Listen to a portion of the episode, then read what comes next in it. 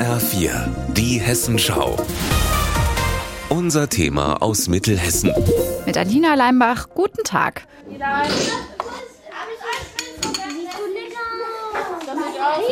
ist ja auch der Sinn der Sache.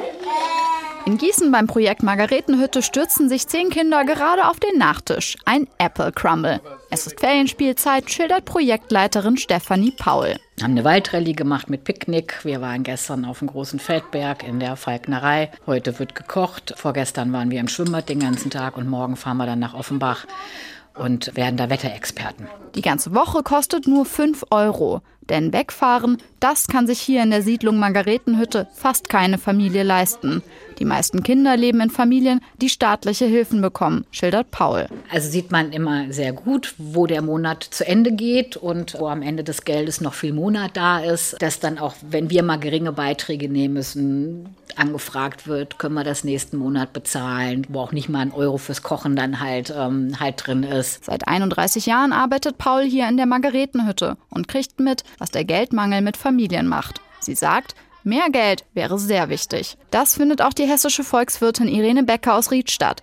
Sie hat berechnet, dass der Regelsatz für Kinder zu niedrig ist. Bei den Kindern der mittleren Altersgruppe, also 6 bis unter 14 Jahren und bei den Kindern von 14 bis unter 18 Jahren, da fällt der Regelbedarf nach unseren Berechnungen um etwa 70 Euro zu gering aus jetzt.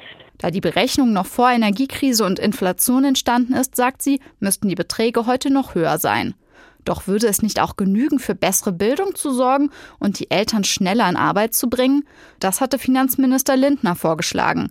Becker sagt, wir wissen aus der Bildungsforschung, dass die familiale Bildung, die, die, auch die Herausbildung von sozialen Kompetenzen in der Familie, dass die enorm wichtig ist. Und wenn da in der Familie kein Geld vorhanden ist, dann bleibt was auf der Strecke, auch wenn die Schulen besser werden. Es braucht beides. Mal Geld fürs Kino, aber auch die gute Schule. Und auch Paul findet, wenn das Geld nicht da ist, um Grundbedürfnisse zu decken, drückt das auf das ganze Familienleben. Und deswegen, wenn man damit so einen Spannungsmoment rausnehmen kann, dann glaube ich, schafft das in den Familien nochmal eine ganz andere Situation.